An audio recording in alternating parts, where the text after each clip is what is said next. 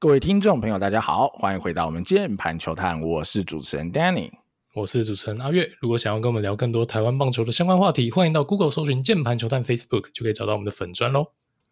好，那我们今天又是来聊我们中职选秀哈，可能来参加选秀，我们这个 pool 里可能会出现的人啦哈。那我们今天这集就是 focus on 哈角落内野以及外野手哈，因为我们上一集已经聊了内野的中线跟捕手了哈，所以今天就是聊剩下的位置了。然后好，那我们就话不多说了，直接切入了啦。然后我们先从角落的内野手来开始聊啦。那第一位要聊到的哈，就是我们在哈上一集里面已经。预告宣言哈，最近呼声哈，状元呼声最高的嘛哈，就是三横一竖，好要念什么？要念好啊，王念好了，来自北科复工的这个三垒手或者一垒手啦，好，两位子他都有坚守，又投又打的选手，一八三公分，九十公斤，非常棒的身材啦哦。那我想王念好应该大家都要非常熟悉的啦，他从去年啦哈，从 U 十八的世界杯以来就已经展现了非常好的长打能力啦，我我觉得应该是展现在各位哈，稍微有看一下 U 十八世界杯的朋友里，应该都会看到王念好了啦。那他其实在高三这一年以来还是。频频的、持续的展现他的长打魅力啊，甚至在玉山杯的四强也轰出了一发全垒打嘛，哇，打了很远啊，那就一打出去他就知道过了啦哈。我觉得他整体来说啦，攻击面来说，我觉得呃某个程度啦哈，这样讲但是有点浮夸，但他的确是偏向无懈可击，真的厉害啦。他的挥棒也好，raw power 也好，实战中的呃 game power 的展现也完全都有。我觉得他已经是一个哈。相对来说，完整度蛮高的一个攻击选手哈，这个以打者的层面来说，我觉得他绝对是一等一哦。好，如果你要拿来跟类似的选手相比，比如说刘基宏相比嘛哈，我觉得他在高中时期展现的东西，十七、十八岁是完全不输刘基宏，甚至哦有过之而无不及哦。哈，所以我觉得他会是大家非常呃喜欢欣赏或是热呃热切追求的一个对象啦，王念好。那当然，他的守备啦，会是一个小小的问题啦，就是他到底在职棒一军能不能守三垒？我觉得守一垒是完全没有问题，但能不能守三垒，可能啦，我觉得可能是在联盟平均或平均以下这附近游走哈，看他后续能练到怎么样。但我觉得他无论是怎么样啦哈，只要他这个角落内也能守到 OK 就好哦，加上他的打击，依然还会是啊我们的状元最热门的人选了哈。阿元怎么看呢？哇，王念好，我觉得再多的称赞哦也不够啊。我自己觉得他是除了李浩宇之外啊，近年高中最佳打者，我觉得完全没有竞争对手。我自己对他的评价，我看他攻击层面哦，我对他的喜爱程度，我觉得是完全超越过往几年的中职的高中的野手状元，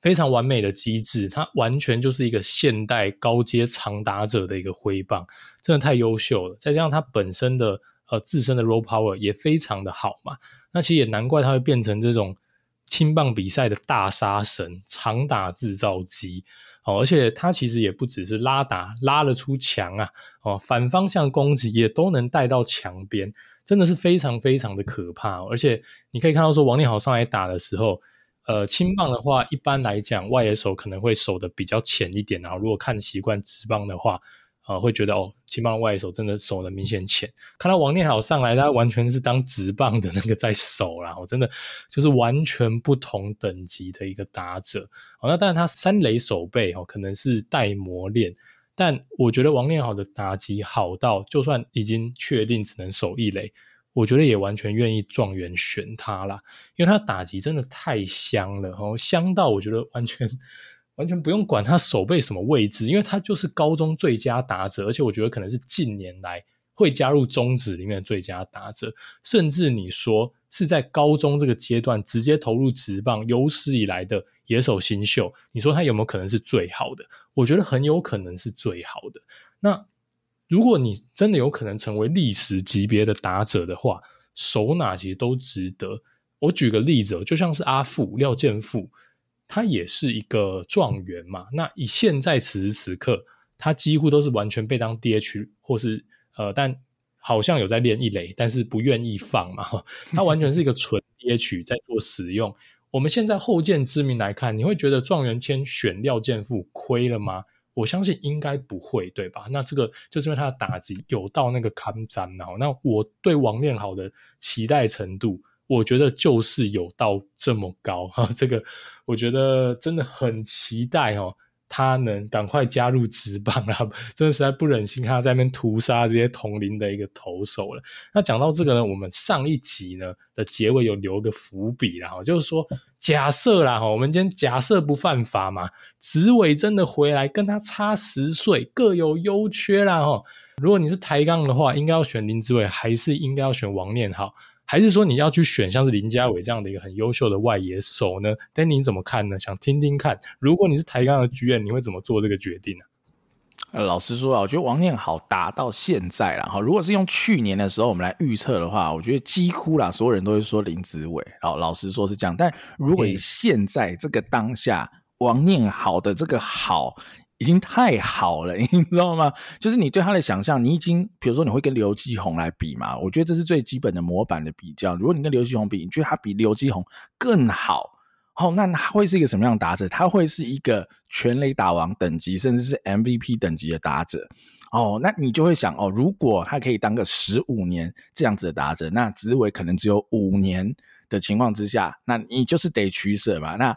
我觉得哈，一般人应该会取舍哈，应该是选择十五年，然后不会是选择五年啦。然后我自己是这么样的感觉。那当然你说子伟可以守中线，它带来的价值会不一样，我觉得是。但是你考量到一个呃严重的点嘛，就是队形的问题啦。因为台钢去年第一轮已经选了曾子佑了嘛，所以在。呃，替代性上来说的话，真正由目前啊，在二军打的哦，我觉得有声有色哈，我觉得整体来说不错。那防守上面虽然偶尔会有一些失误啦，但我觉得还年轻，就是要练。所以你已经有一个状元游击了。那台钢现在最缺的就是长打火力，所以你在这样子的取舍之下，我啦，如果我是台钢，我是会选王念好啦。那至于说你说中外野的林家伟，我觉得可能反而是是。如果是我排，我会排在第三位啦。哈，我可能紫伟会排第二，林家我会排第三，主要是因为呃替代人选，我觉得相对还是多哈，我觉得相对还是多。就是比如说你叫林子伟去守中外也会觉得不会守的比林家伟差，打击可能也不会比林家伟差，就只是使用年限。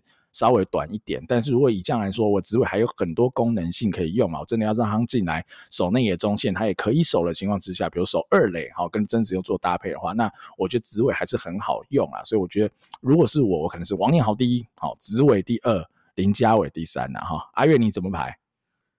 嗯，我觉得话，我看我是哪一个球队啦。如果我是台钢这一种追求未来性哦，就算你选到林子伟，我觉得可能第一年在一军也比较难去冲击前段的话，我当然是选择王念好了。因为这我一直以来都是这样的思维啦。新球队真的不谈个几年像话吗？哦，这真的不是大家都可以像味全这么快杀进季后赛。尤其台钢的现况，我觉得他的开局是比魏全还要再不顺利一点，然后有。大家都在讨论台钢蛮衰的嘛，竟然有这个特权选秀、额外选秀签的这两年都被评为是相对小年哦。那在这样的状况之下，我觉得有王念好这样的一个顶级天分，真的得拿啦哈。那如果我今天是一个 win now 球队哦，假设说我今天是乐天桃园的话，我觉得完全有这个空间去选择林子伟哦，因为你当下。其实王念好的位置，你都还有很优秀的现在的一军的主力选手在上面。那你现在当下就马上要拼呃战绩的话，那你选林子伟绝对是此时此刻就直接把战力做一个非常大的加成，然后，所以我自己是这样子看的哦。如果我是台钢的话，我也是选择王念好啦，就跟你一样。好，那王念好，因为是这个啊，好状元的热门人选啊，所以我们多聊了一下下，然后但今年绝对啊，不是只有王念好一个哈内野的角落野手出来选了，还有很多角落野手在等着我们啦哈。那内野的部分，我们来聊聊其他人啊，好，先聊这个平镇的，好了哈，平镇的李勋杰哈，李勋杰的身材非常好啦，一 八七的身高啦，体重七十三公斤，又投又打的球员。那其实他啦，目前啊，主要可能是守一垒，但其实他应该也是可以坚守角落。外野的部分啊，那就是蛮传统的这种角落炮的想象。哦，先说的想象哈，因为其实在高三整个实战中，我觉得他的表现反而还不如高一啦。我觉得他高一是堪称巅峰啊，他高一在女棒组是是全垒打王哇，高一挥的真好，球打得真远哇。那时候高一看到他的时候，你会觉得哇。会不会是高国辉哦？可是高二开始就有点迷航啊，到高三好像有好一些。但我觉得他高三有把 contact 找回来，但是我觉得常打的这种潜力，或者是长打这种破坏力，相对于高一这种铝棒族全垒打王的这种想象空间，我觉得就小了非常多。我觉得这是最可惜的地方，但他还是。呃，不管你看他的身材嘛，一八七，或者他过往曾经有这么好的时候过哦，所以他还是很有潜力的这个长打者的这样子一个打者啊，所以他应该啊，如果今年出来选，我觉得还是会一定会有球队对他是有兴趣，想要养养看的这种呃角落，因为他还不止可以守一垒吧，他可以坚守角落外野哈，所以他还算是多守位可以用的这种有长打能力的选手，或许是有球队想要修修看，把他修得更好，把他长打找回来的话，是会有兴趣的然后，那另外一位啦。玉里的马少安，我自己也是非常有兴趣。然后，玉里的马少安身材也非常好，哈，一八八公分，八十六公斤，也是又投又打的球员。但他就真的是主要就守一垒的。然后，我觉得哈，以高三比高三来说，哈，马少安的挥棒，我是。更喜欢的、比起李勋杰，我觉得他挥棒真的是蛮漂亮的，很完整流畅，然后没有什么多余的动作，身体的运用也很好。他本身这个身材就是有一定的 raw power，那实战中我觉得 gap power 的展现也非常的好。我觉得他未来的想象啊，会是有 game power 的选手。那呃，我只能说玉里可能哦，这个关注度稍微小一点啊，所以我觉得或许在中后段有球队应该也会想要试试看哈，想养个炮手的话，我觉得马马少安是个蛮好的选择啦。那再来就聊普门的李以诺啦，我们也来聊一下哈。李以诺我觉得大家就更熟了，因为他的知名度就高很多了哈，一八五公分，九十公斤，也是身材非常好啦，又投又打了一垒手，但李以诺就有一点老样子啦哈。我记得大概半年前嘛，那时候我们在聊这个。黑豹旗的时候，也就是聊到李以诺嘛，我觉得，呃，看起来的进步是有限呐，就是非常用手跟用他的天分在打。他所谓的天分就是他的爆发力、他的力量，他的力量绝对是哈、哦、十足的哈、但是他的挥棒机制相对就是比较不完整，而且不稳定啦。我觉得他就是很偏用手在打的的这样子的选手，我觉得是比较可惜啦。我觉得李以诺，你说哈、如果你可以把他的挥棒机制修好。哦，他会不会是一个很好的打者？哦，是，但我觉得要修好他蛮难的啊。我觉得这个风险非常高啊，哈，甚至比我觉得李勋杰的风险还高。所以李以诺会不会有球队哦敢下来选来试试看？我觉得搞不好还是有，毕竟下面有六支球队嘛。那只是说。选了以后要怎么养李以诺这样的选手，我觉得会是难题哦，哈。那我们再补充一个三垒手啦，也是李以诺的同学啦，普门的洪奇整啦，哈。洪奇整身高一七六，体重八十五公斤，又投又打的选手啊，哈。我觉得他目前啊，应该呃相对来说好像哈，大家可能对他的名字比较不熟悉了哈。但是其实整体来说，我觉得他是有力量，而且运动能力也不差的三垒手。好，我觉得他可能那种模板上会比较像是，比如说新元旭。好，这样子的一个概念，他可能是一个一三垒都可以坚守，而且手背可能不会太差，然后他是有一定的棒子的。那只是说，呃，在呃李以诺哈，可能新闻洗版的程度比较大之下，那其实洪奇整被大家关注度是比较少的。但我觉得洪奇整整体来说，他的挥棒的成熟度啦，比起李以诺是来得更成熟。虽然说他的绝对力量 raw power 这种东西可能比不上他的同学，但我觉得。呃，想要寻求一些哈比较稳定好，或者比较保险，或者成熟度比较高的这种挥棒这种打者的话，洪奇整我觉得也是一个不错的选择了哈。阿云怎么看呢？这几位选手？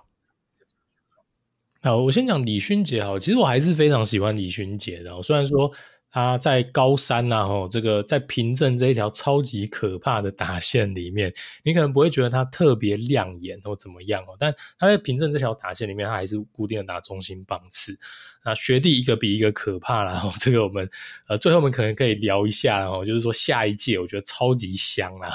但。李勋杰的状况是说，他高二可能是有一些低潮，比较暗淡一点，但我觉得他高三是有找回状态。那玉山杯我觉得打也不错啊，也有长打。机制面的话，我觉得也是蛮出色。因为其实，在黑豹旗或者说他在高二看他的时候，会觉得说他好像呃对他的这个击球准备的这个姿势有点拿不定主意，他换了蛮多套动作的。那我觉得高三至少我现在看起来，呃，以预算杯的状况，他似乎是比较固定了。那在击球区里面的感觉，我觉得也比呃过去的几个杯赛还要自在很多。那在这个面对来球的处理跟 timing 的掌握上，我觉得阿达利也都做得不错啊。所以我觉得现在李勋杰看起来是蛮舒适的在打击区里面，所以我自己还是蛮喜欢李勋杰。我觉得在这个嗯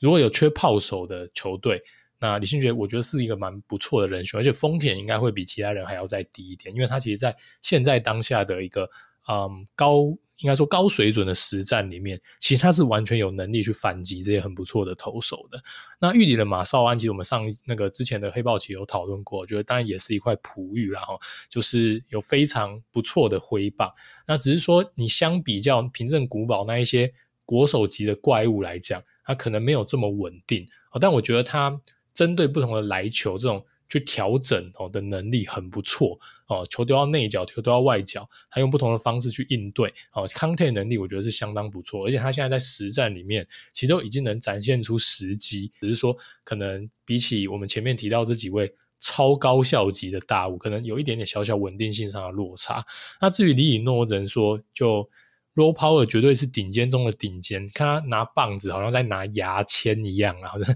孔武有力啊。但除了说刚刚 Danny 讲到这种挥棒的机制的稳定性跟这个呃力量的问题，力量传递的这个机制问题之外呢，contact 也是有蛮严重的问题。像例如说像呃下学期的这个木棒联赛，啊打个一成多陷入低潮，哦，那当然一个杯赛的成绩不算什么，但整个杯赛就看到说它相对比较挣扎，然后那个直球的话被他逮到了还是很远。但是比较容易被变化球骗哦，所以当大家一直去呃去钓他一些引诱球的话，哦，他可能被三振或者说呃无效击球的几率也会比较高。所以确实，我觉得李以诺看到现在，他确实是风险也是属于极高的那种类型。然后，那当然他绝对是有想象空间，但因为毕竟其他这几位跟他位置相仿，那长打的潜力其实也不错。这几位选手，我觉得风险显著都比他低。那他可能顺位不会比这些同学还要在前面，但是如果你把它当一个福袋开，只要它的取得成本不是太贵的话，哦，我觉得完全是一个很好的这个抽福袋的人选呐，吼。那以上大概就是我们这个角落内野的部分。那其实还是有一些哈遗珠啦，我觉得时间的关系，我们可能没办法一一带到。像是东体嘛，最近大家看到的曾显恩嘛，哈，东体的一垒手，其实有很好的身材，一八五公分，七十八公斤。另外像是如果大学社会人，然后加大的张玉生，哈，其实我看他的影片，我觉得他其实也打得不错啦。然后他其实跟红旗整的类型，哈，还觉得有点像，甚至他们身材都有点像，哈，也是守三垒的等等的。那我觉得也是有机会在中后段，如果你。缺这种角落的内野手，甚至你是缺三垒手的话，都可以试试看。这些选手可能都有球队会想要考虑来拿看看喽。好，那这是角落内野的部分，然后那接下来我们就来聊聊看外野手的部分，然后外野手的人。就多了哈，就多了哈，尤其是因为古堡的人比较多哈，所以外野就比较多。我们已经啊哈，我们今天就已经先不聊孙艺磊了啦哈。虽然说他可能高一高二更多时候是在古堡守外野为主哈，当打者为主，但是孙艺磊现在看起来啦，他应该也是蛮偏向投手，甚至他已经想要出国等等。所以，我们今天就先不聊孙艺磊了，我们先聊聊另外两个哈，他。古堡外野三鬼的同学，然后先聊聊林家伟好了，然后虽然说林家伟也说在考虑出国哈，但是我觉得哈，他进来选的机会。可能是一半一半，然后我们还是认真来聊一下他，他是有机会出现的啦。哈，如果不熟悉林家伟的朋友，还是大概介绍一下他整体的形态，好，甚至身材上都跟岳帝啦、岳振华，我觉得是蛮像的，一百八十公分，七十三公分，呃，一百八十公分，七十三公斤的这个身材啦，他其实是蛮修长的哈。如果你实际看起来，他腿是很长的，然后偏瘦，那跟岳帝真的是蛮像啦。他整体的击球。的感觉，挥棒的动作，甚至他拥有的 tool，他们的速度、中外野的手背范围等等的，呃，都跟岳振华高中时期非常像，甚至然后。林家伟目前的 game power 就是把球打出墙的能力，还比好十八岁的岳振华再来得更好。甚至哇，林家伟从高一高二开始就已经一直可以打出墙了。甚至呃，如果大家还有印象的话，哈，去年 U 十八的世界杯，林家伟也是可以对这种高层级的同年龄选手打出长打的哈。所以他绝对是有时机啦，好，已经证明他的打击这是完全没有问题的。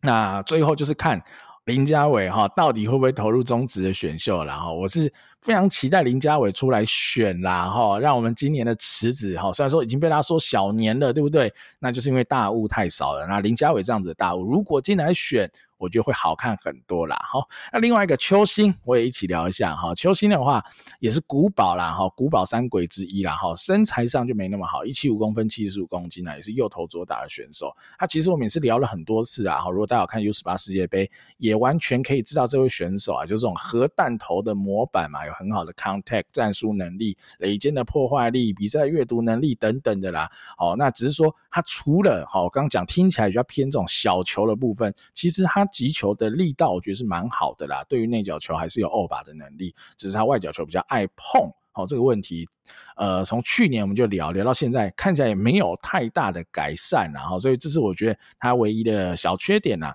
啊，后续就看他未来，然后如果进了职棒能不能守中外野了哈。如果能够守中外野的话，那秋星也会是好第一轮非常非常热门的一个选择对象了哈。阿云怎么看呢？这古堡的双鬼。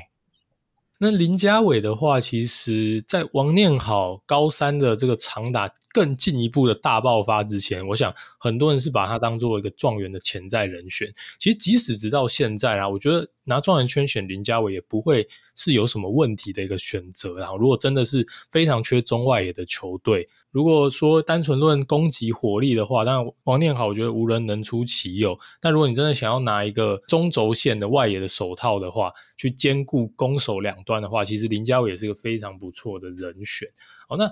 林家伟高一就是绝对主力啊。早早的话，大家都觉得哇，青棒最佳外野手就绝对是非林家伟莫属。各种那种个人奖啊，最佳阵容、最佳外野手啊。拿到手软了嘛，然后他的 game power 也绝对是顶尖的等级，也都是呃有蛮多次全垒打的一个演出，然后从高高一开始，呃高一刚进来那个小高一上学期的那个杯赛，然后就直接干出墙，然后是成名非常非常早，那。他也愿意在情况许可哈，就是说可能垒上没人啊，或是球数比较领先的时候，对打者而言比较领先的时候，你会看到林家伟的全力挥击，那个力道绝对是不容小觑啦。那像是国际赛面对美国队这种非常顶级的球队，他也都打得出长打，然后只是说偶尔啦，例如说啊，现在就是需要一支安打打平就好，然后这种状况。哦，他可能会挥的比较保守，球 contact，或者说，呃，对手的这个可能球威非常好的时候，他可能会有这样的一个状况。但在轻棒这没什么啊，因为我觉得他机制在正常挥击的时候没什么好挑剔的，是非常完美的。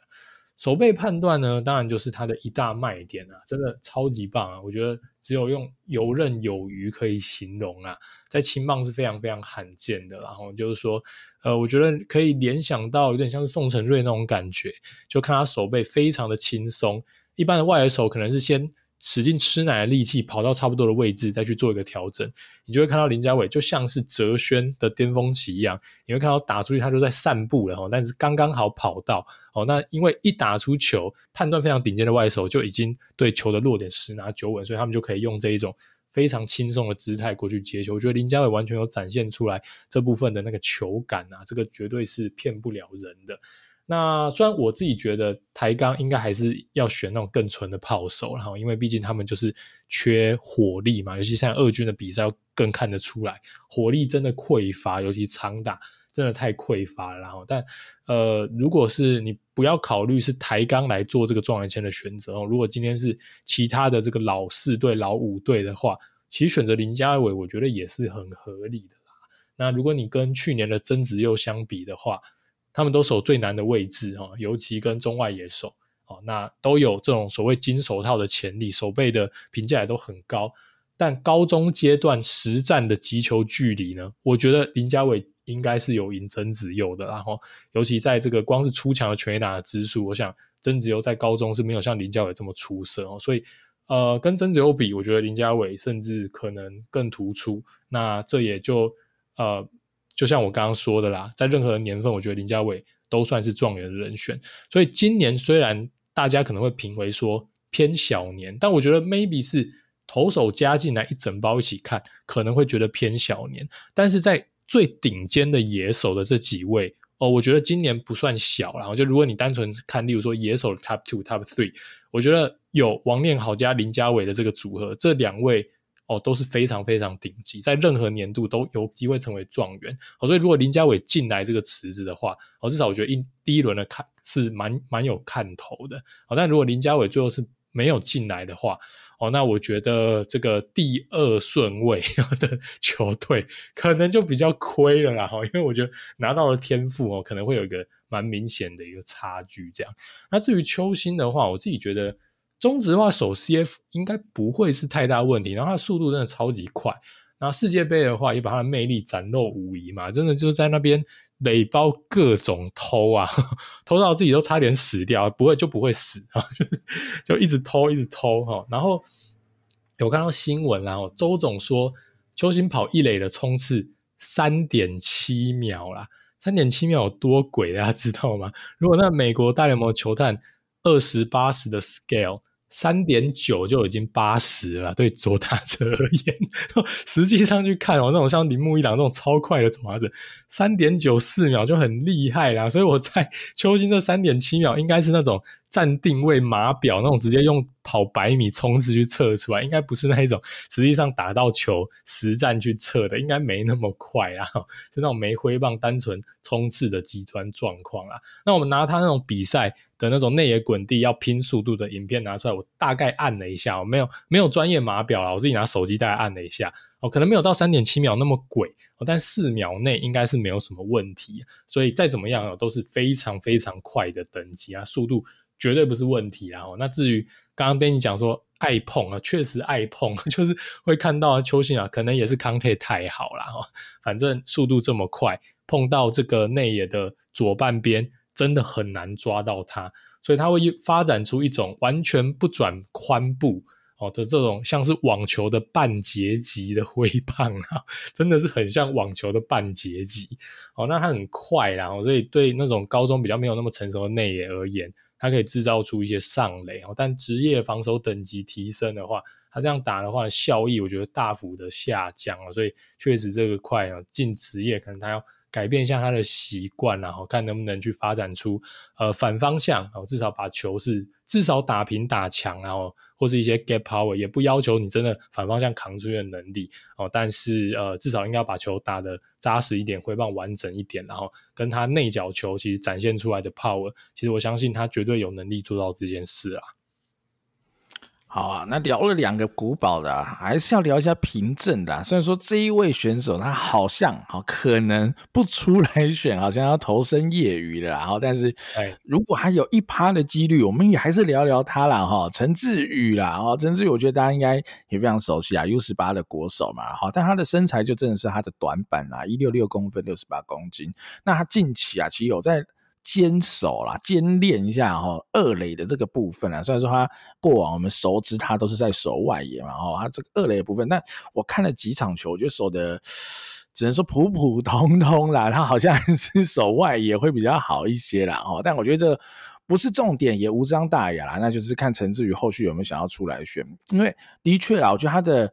他的担心啊，我是可以理解的，因为他的身材的限制，哈，就像我们上一集聊到类似像胡梦志，哈，可能就一六二公分，所以他的打击的天花板你一定会相当的受限。那陈志宇也是会面临到类似的问题的，哈。那之前我们在聊到他的时候，其实我就说他的模板啊，可能更像是像是邱志成啊这样子的概念，但他有可能会是高配版本啊，可能 contact 再更好一点。好，然后更灵活一点，可以使用来它来，呃，不管是面对到战术的作战啊，或者在各种方面的话，我觉得陈志宇是一个好用啦，很好用的选手。然后其实就有点像是邱志成这么好用啊，是一种铁打的四号外野。那只是说你从四号外野要怎么样跨到 everyday player 的这个门槛，哦，我觉得就会比较难了。哈，那除非是他的 contact 好到。比如说跟王威成最好的时候一样哦，最好的时候一样，我不是说现在哦，最好的时候，可能他的 OPS Plus 可以达到一百一甚至一百二这样子的棒的东西，他靠着他的 contact 跟选球来 cover 他的长打能力等等的，那我觉得他就有机会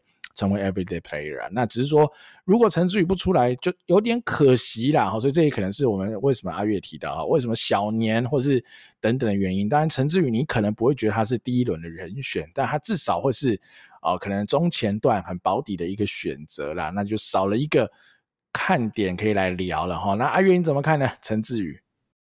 我觉得他增加二垒位置应该是高三他的比赛就开始有一些内野的出赛。那我觉得如果以对他假设以职棒球团而言的话，他这个选择我觉得很正确，反正就试试看嘛。他外野再怎么样，我觉得不会是有问题的。那因为他的这个长打毕竟比较受限，所以你往这种能上垒，他绝对能上垒，这我完全不不怀疑。然后又可以有工具人这样的一个多出这样的一个身份，我觉得他的发展会比单纯就可能会变成一个没有长打的角落外野哦。相对他这种假设是有工具人的身份，我觉得他有魅力很多哦。但是你看这个新闻嘛，我这陈志宇有直接的表示啊，他说。除非之后有很大幅度的突破，不然他应该不会考虑投入中职选秀。对我来讲，好像讲的蛮明的啦。我就不知道会不会有球队对他特别有兴趣，去把他呃请出山，这就不知道了。所以这可能就看他个人的选择啊。反正个人的生涯规划，如果待在业余，当然也是一种很不错的发展嘛。那只是说，如果有机会加入职棒的话呢，但可能不会是那种 super star 啦。但我觉得以他这种非常保底的 content，我觉得他的 content 能力绝对还是。呃，所有青棒选手中的顶级啦。那既然比较不容易死，又有不错的选球的话，他在 U18 世界杯也展现出来非常不错的上垒跟选球能力。我觉得他绝对会有一席之地啦。哈，如果他加入职棒的话，只是呃，可能不会是非常非常顶级明星等级的选手。哦，但是我想任何一支球队都不会排斥在一军的 roster 里面有像他这样的一位呃，随时可以派上用场的选手啦。好了，那除了平镇古堡啦，我们当然还是要聊聊其他的选手啦。我们先聊一个我自己啦，我自己个人蛮喜欢的北科复工的廖永权呐哈。这个名字我觉得大家可能啊 比较少听到了哈。廖永权，我也不知道他会不会出来选，但是我蛮喜欢他的一些东西的，身材蛮好的哈，一八三公分，七十公斤，又投又打的选手。那主要都是守中外野嘛，所以他已经是一个中外野手的一个概念。我觉得他有着很不错的一个。爆发力啊，不管是在速度上，或是它的挥击的力道上，我觉得都蛮有想象空间的哈。目前看起来的东西，我觉得非常挥棒是非常有力的，而且它是有想要挥完然后打远的哈。当然，目前我觉得还蛮还蛮弱的，就是我觉得轨迹偏长啦，然后动作没有到那么的稳定。但我觉得好好养哈，我觉得对未来的长打是有想象力的，而且他。呃，如果啦哈，在林家伟哈，如果林家伟没有办法投入选秀，然后邱心能不能守中外也还不是一个百分之百确定的情况之下，哦，陈志宇也不出来选，那廖永权我觉得就会是呃少数你可能会觉得有兴趣而且觉得有天花板的中外野手了。然后我觉得他会是在今年里面，如果刚刚我们提到这几个人可能不太出来选的情况之下，廖永权应该是可以考虑的对象了哈。那另外一个哈，我觉得这个大家就比较熟悉了，西苑的。哦，赖家峰，哈，赖家峰，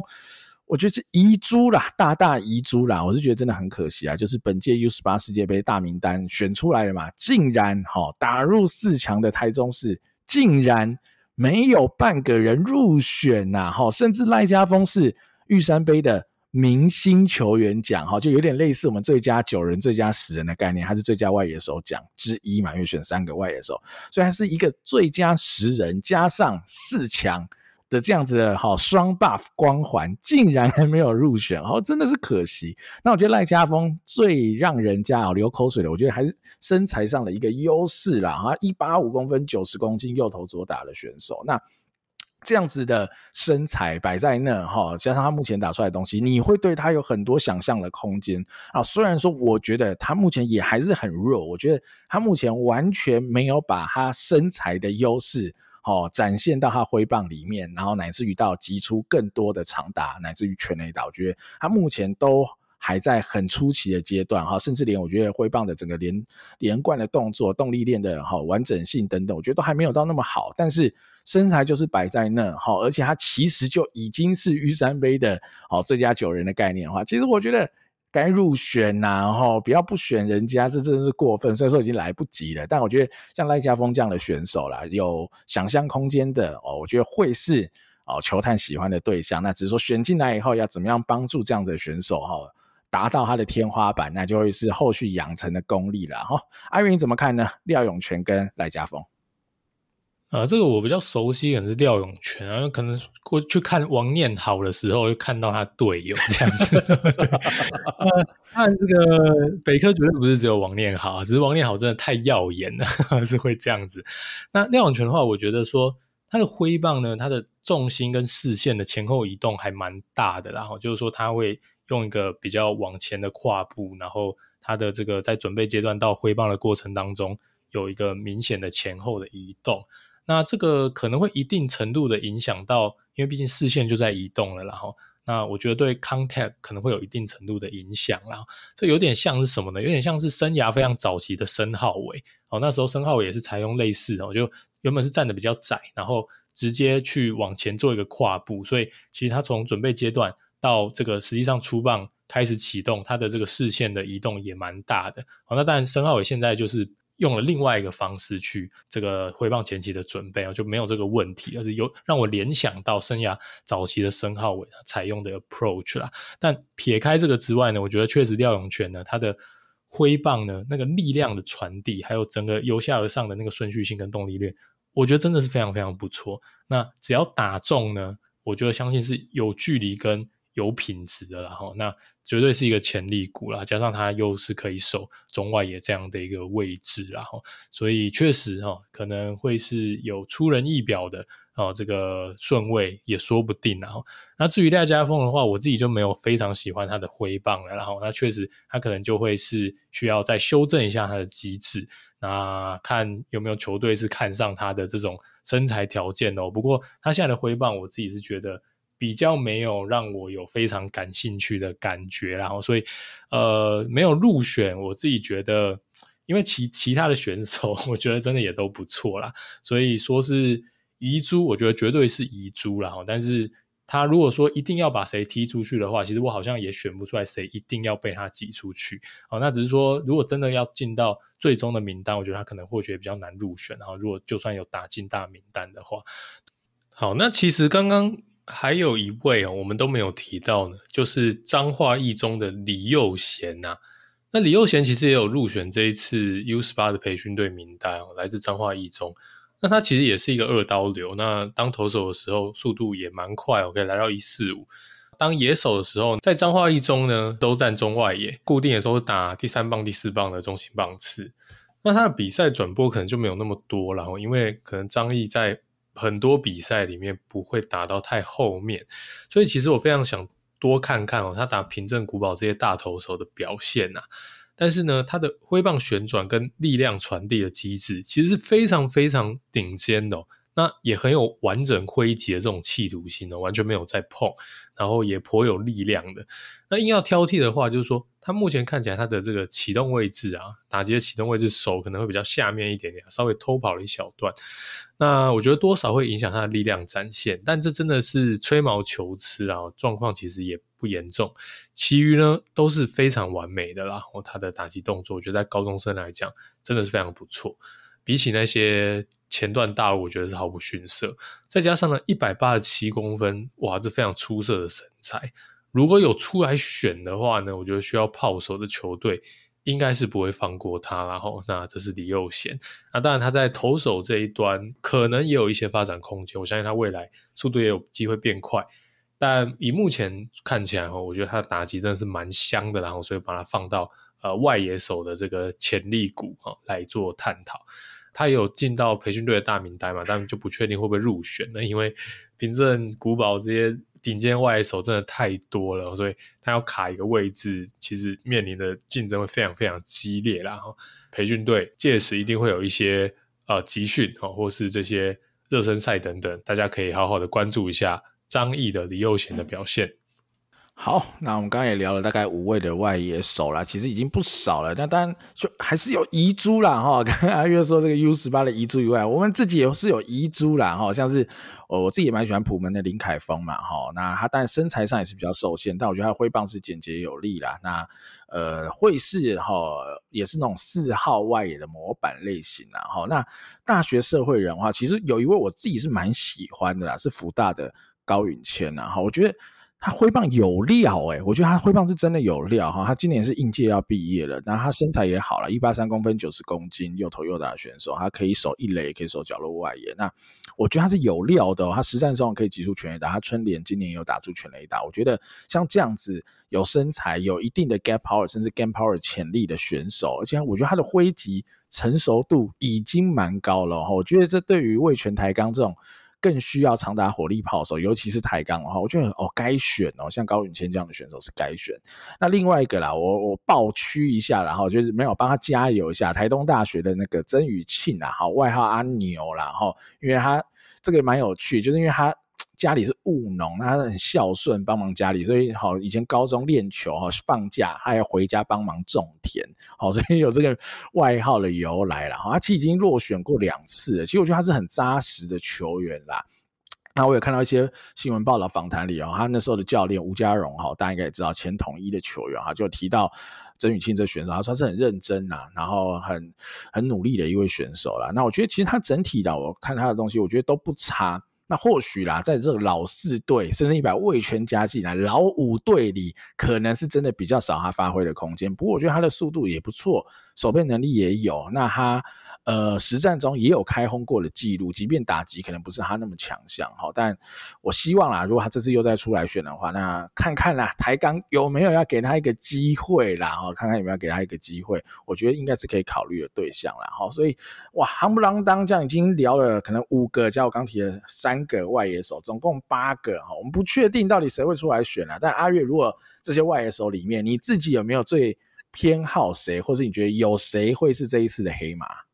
哦，你说外野手是包括古堡那几个是不是？哦，包括林子伟，这样可以吗？啊，我觉得今年外野手的池子里面来讲的话呢，其实林家伟跟邱心稳居前二啦，这个应该也是没有太多的争议哦。假设不算子伟的话，之后还是把他当游击啦。那而且林家伟应该也显著的会比邱心在更前面获选嘛，不管是在这个。进攻跟防守上，我觉得林家伟也是独一档的存在啦。吼，这跟我们上一集我们有聊游击的那个不同的 tier 一样，然后叫刘俊伟跟林家伟双伟，我觉得都都有点独一档。那邱心我自己觉得似乎又是自己独一档，哦，他可能在 tier 一点五这样的一个概念，他的这个速度的图，还有他的实战的角出的 content 的能力，好像也不是。其他的这几位选手有办法跟他相做比较的，那剩下这几位我觉得都比较偏潜力股啊。当然陈志宇的概念比较不一样，大家可能不选哈。陈志宇的话，我觉得当然就是个保底的选择，我觉得也蛮多人预测他是可能前三轮哦。那我觉得前三轮选一个保底的人选哦，如果是已经相对相对来讲，你觉得已经堆了蛮多年轻需要发展的外手或者风险比较高的选手的话，你。补一个风险相对低的陈志宇，我觉得是个不错的选择啊。如果说你的这个整体的球团内部的这个深度是这样子的长相的话，陈志宇当然也是可以考虑。但假设他不选的话，剩下这几位呢，我自己觉得可能廖永权啊，他的一个挥棒机制未来想象空间，我会比较喜欢。那再来，刚刚 Danny 提到的这两位，呃，高允谦，我觉得确实也是所有人里面纯论就机制面。啊，我也是最喜欢的之一，然后就单纯论机制，呃，以上的这几位啦，假如林家伟跟邱星不算的话，呃，廖永权跟高云谦，还有我刚刚前面提到的李佑贤，会是我特别关注，哦，他们落在哪个顺位的选手啊？啊，我讲一下我的想法啦。我觉得啦，哈，我个人哈，我觉得哈，大家不要哦赞我哈。但我个人的喜好上哈，当然，呃，刚阿月讲了，呃，古堡这两位啊，林嘉伟跟邱心，那当然是第一轮的热门人选了哈。但是如果接下来，哈，如果接下来你要我选第三人哈，我可能最喜欢或者我觉得他最可能被选到，我会觉得是廖永权。哈，我喜欢廖永权是胜过。陈志宇的，老实说，我觉得廖永权的天花板绝对是有的。那这种有天花板的选手，又是中外野手，我觉得会是很有吸引力的啦。你对他的想象空间会很大。像阿月刚呃聊到廖永权的时候，提到了申皓玮嘛，哈，当然我先讲一个点哈，申皓玮的挥棒机制比廖永权好蛮多的。老实说，我觉得申皓玮。挥棒机制非常好，我个人觉得申皓玮挥挥棒机制是非常好，但他的问题不是挥棒，问题是球路辨识，然后进攻策略的问题，那才是申皓玮的问题啊。但廖永权的话，他的挥棒当然没有像申皓玮来的这么好，毕竟申皓玮是第一轮的人选嘛，好，但是他有一些东西是会让你哦觉得。很有趣，然后你会想要看他哦，三五年后未来怎么发展，他可以长成什么样的选手？我对我会对廖永权的未来成长发展是非常感兴趣，然后觉得他是有机会是有机会可能可以卡上一军的 Everyday Player 的这样选手，但当然就还要养成啊，相对还是很弱咯。哈。好，那以上啦，大概就是今天这集的内容啦。我们聊了角落的内野手，也聊了所有的外野手。那其实。整体啦，哈，野手篇的两集啦，我们已经把我们大致上有看的哦，比较喜欢的，或是觉得可以跟大家来聊一聊的选手都聊到了。但老话一句，就是一定还是有很多的遗珠，好，但不用担心，好，时间还久，或许到了选前，等到选秀的名单。完整全部都出来以后，好，我跟阿月还会再做一个好我们的这个选秀预测嘛，好，所以到时候在选秀预测的时候，或许等到名单出来，有看到更多的名字，或是有更多新的新闻消息出来，我们也可以在到时候的那一集再跟大家聊更多啦。可能今天没提到人，或是来补充更多我们后续再发现一些有趣的事情呢。好，好，那今天这集就到此告一段落啦，感谢大家的收听喽，我是主持人 Danny。我是主持人阿月，我们下集再见喽，拜拜，拜拜。